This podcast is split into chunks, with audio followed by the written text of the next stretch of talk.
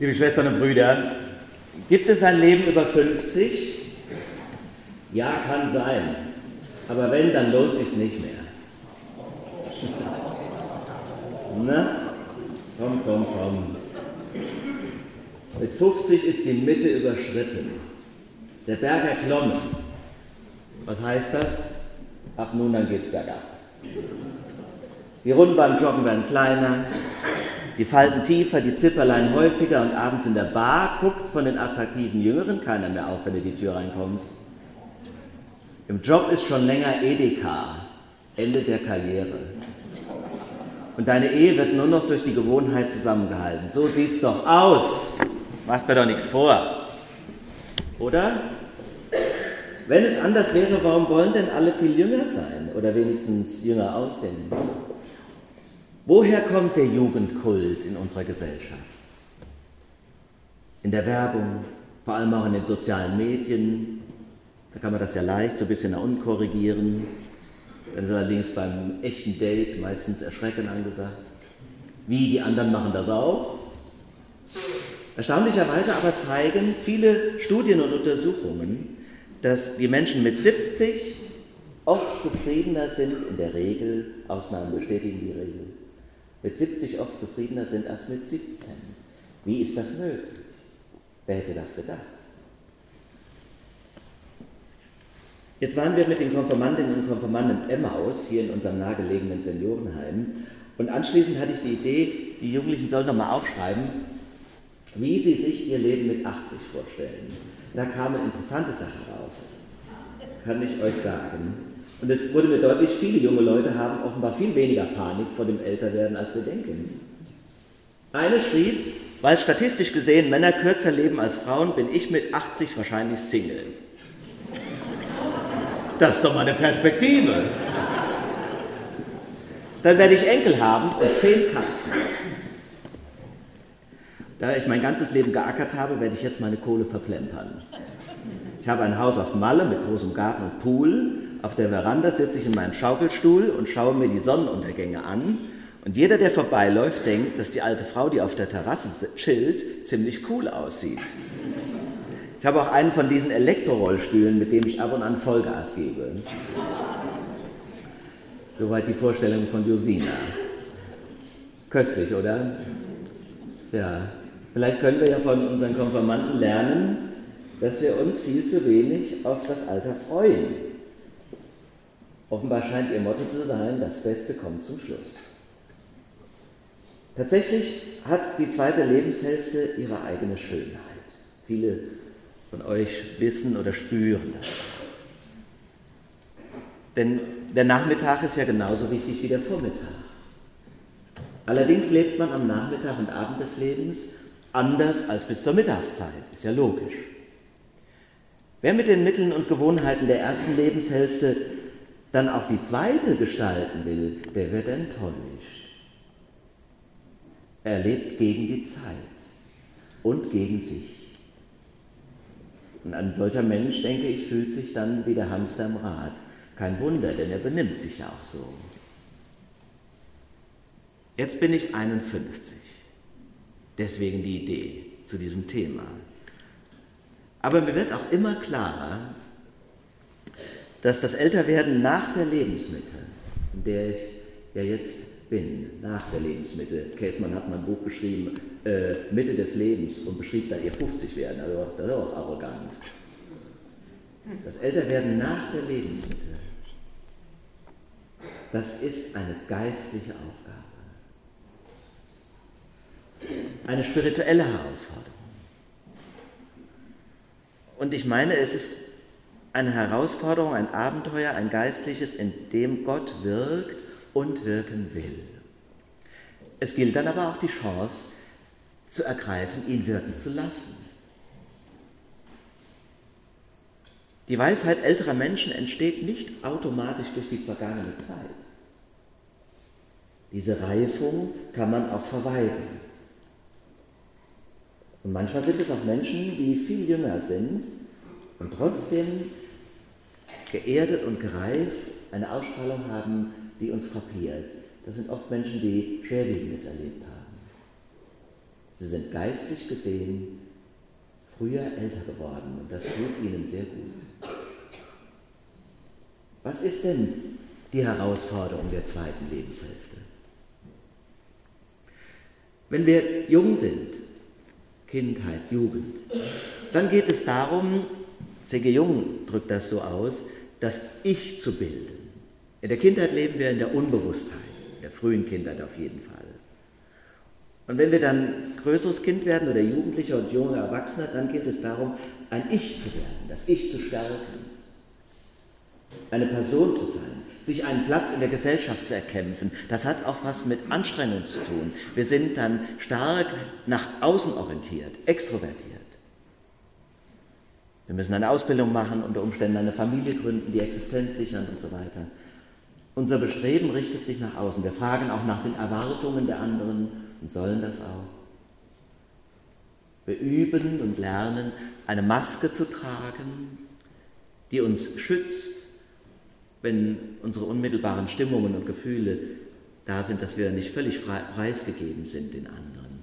Das ist alles wichtig. Und so bilden wir unsere Individualität, mit der wir uns von anderen unterscheiden. Das bin ich, lernen wir zu sagen. Und wenn es gut läuft, sind wir auch selbstbewusst oder gar ab und an ein bisschen stolz auf dieses Ich.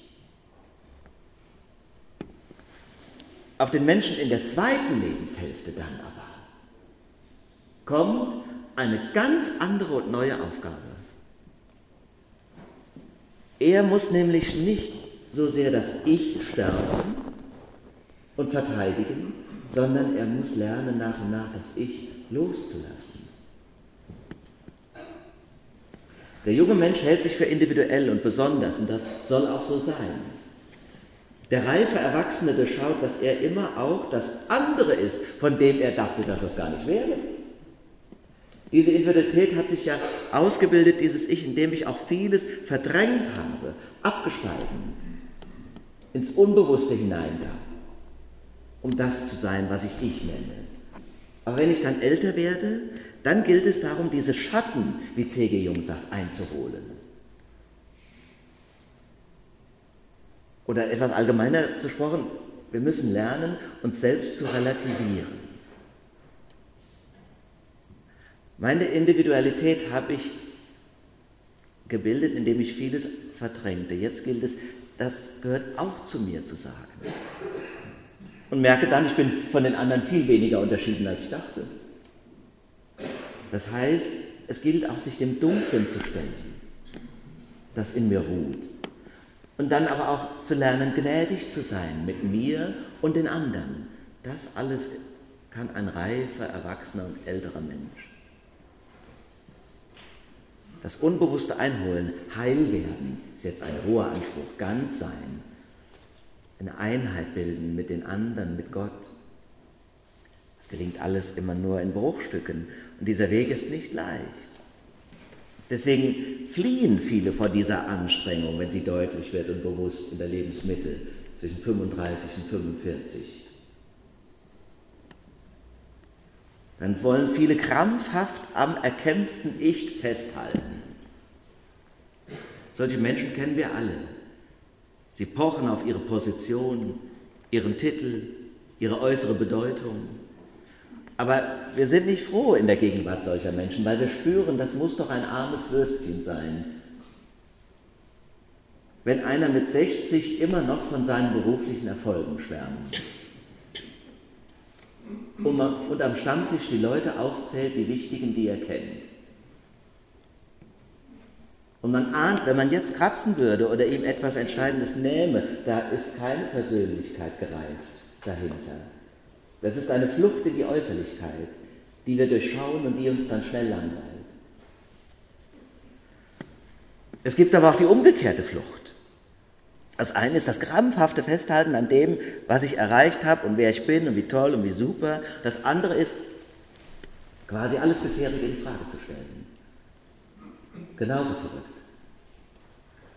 Das sind dann die Männer, die auf einmal mit einer 20 Jahre jüngeren Ehefrau aufkamen. Oder Ehefrau geht ja noch. Erstmal die Frau beibringen und dann aus der Ehe fliehen. Oder die unbedingt die Stelle wechseln müssen mit 40. Tja, als ich mich hier beworben habe, war ich gerade 40. Und mich hat alle Welt gefragt, was willst du denn da? Tja, denn es ging mir im Hunsrück nicht schlecht. Und ohne euch zu kränken, muss ich sagen, die Wiese ist auch in Godesberg nicht grüner als dort. Tja, ich habe einfach gedacht, das kann doch nicht alles gewesen sein. Die Krise der Lebensmittel. Frauen machen plötzlich Yoga oder sagen, jetzt werde ich Buddhistin. Das gibt es nämlich auch im religiösen und im spirituellen Bereich. Dann sagen wir, jetzt machen wir was ganz anderes. Ja. Der Weg in die zweite Lebenshälfte verunsichert. Warum? Weil plötzlich das Gefühl und das Bewusstsein nach uns greift, dass die Zeit knapp wird. Das ist das Grundgefühl, das uns umfasst, vor dem aber keiner flieht oder fliehen kann. Fliehen schon, aber nicht fliehen kann. Dein Leben geht auf den Tod zu.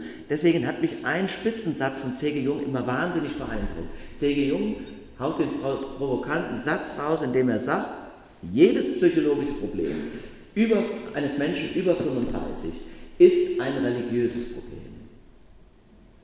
Quasi Freud mit seinen unterdrückten Trieben und den neurotischen Konflikten, die daraus erwachsen, ist quasi der Psychologe der ersten Lebenshälfte und dann kommt aber diese Weisheit dem Jung sagt, dass quasi hinter allen Ängsten und Konflikten des Lebens erfahrenen Menschen immer die ungelöste Sinnfrage steht. Mit Mitte 40 schaust du auf die Familie, die Arbeit, das Haus und fragst dich, wozu das alles? Wozu? Die Frage nach dem Sinn kannst du aber nicht lösen, wenn du ein Leben nach dem Tode ausschließt. Das behaupte ich. Der Tod ist als Lebensziel total unvernünftig und unbefriedigend. Das heißt jetzt im wahrhaftigen Wortsinne, befriedet nicht. Wer darüber hinaus nicht denken und glauben kann, der muss unruhig werden, ab einem gewissen Alter spätestens. Oder er ist ein meisterhafter Verdränger bis ins hohe Alter. Und in dieser Bewusstlosigkeit lebt ja der Großteil unserer Gesellschaft. Aber mit Heilwerden und Frieden finden, meine ich, hat das wenig zu tun. Kinder und Jugendliche gehen in die Schule, um sich auf dieses Leben vorzubereiten. Aber es gibt keine Schule für Leute ab 40 oder 50. Früher war das die Religion. Und ich meine, es wäre schön, wenn sie es wieder wäre. Das braucht aber dann auch Repräsentantinnen und Repräsentanten, Geistliche, die ja, eine Reife haben, dass sie andere in dieses Geheimnis des Lebens führen und begleiten können. Vollem Bewusstsein der eigenen Schwächen und Unzulänglichkeiten. Heute haben wir die Geschichte von der Verklärung gehört, die Verklärung Jesu. Ihr kennt sie. Jesus nimmt drei seiner Jünger mit sich, steigt auf den großen Berg, den Berg Tabor, plötzlich, baff, alles ganz anders. Er wird ganz weiß. Heute ist immer noch die liturgische Farbe weiß. Die Weihnachtszeit endet mit nächstem Sonntag. Gewand wird weiß, das Gesicht leuchtet wie die Sonne. Was geschieht? Die Bibel nennt es Verklärung. In der Verklärung Übersetze ich mal, durchscheint die Gegenwart Gottes den Menschen Jesus. Aus dem Menschensohn wird der Gottessohn. Aber das ist nur für einen Moment greifbar, ganz flüchtig. Petrus, Jakobus und Johannes erleben das mit, sind extrem fasziniert, aber auch geschockt, fallen auf die Erde.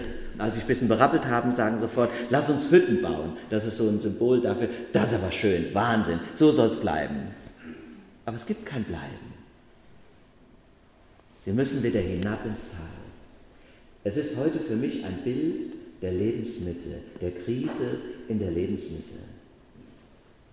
Wenn es gut geht, dann erlebst du diesen Moment der Gnade in dieser Krise ganz besonders, dass du spürst, auf dem Berg angekommen, darfst du für einen Moment erkennen, dass du zu Gott gehörst.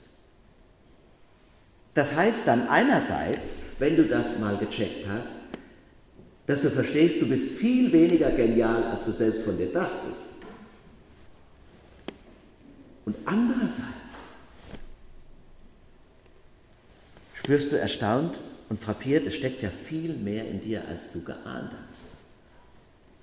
Gegenwart Gottes selbst. Mit dieser Erfahrung dann kannst und darfst du dich aufmachen ins Tal. Dann geht's bergab. Aber das ist überhaupt nicht schlimm. Wie schön ist bergab gehen im Verhältnis zu bergauf. Schon mal erlebt? Und du gehst den Weg nicht allein. Das ist das Geheimnis der Verklärung. Auf dem Berg erkennen, ich gehöre zu Gott. Und er geht mit bis ins Tal, bis in diese letzte Stunde hinein, in den Moment des Todes. Und auch das wird dann ein Moment der Verklärung sein, oder sagen wir besser der Verwandlung aus dem irdischen Leben ins Ewige. Das Beste kommt zum Schluss. So hat die Konfirmandin uns durch ihre witzige Fantasiereise in ihr eigenes Alter gelehrt. Ja, es gibt ein Leben über 50. Auch wenn wir es nicht bis zum eigenen Haus auf Malle schaffen sollten oder keinen schicken Elektrorolli unser eigen nennen dann, wenn es soweit ist. Das Beste kommt zum Schluss. Warum? Weil Christus auf uns wartet. Amen. Und der Friede Gottes, der höher ist als alle Vernunft, der bewahre unsere Herzen und Sinne in Christus Jesus.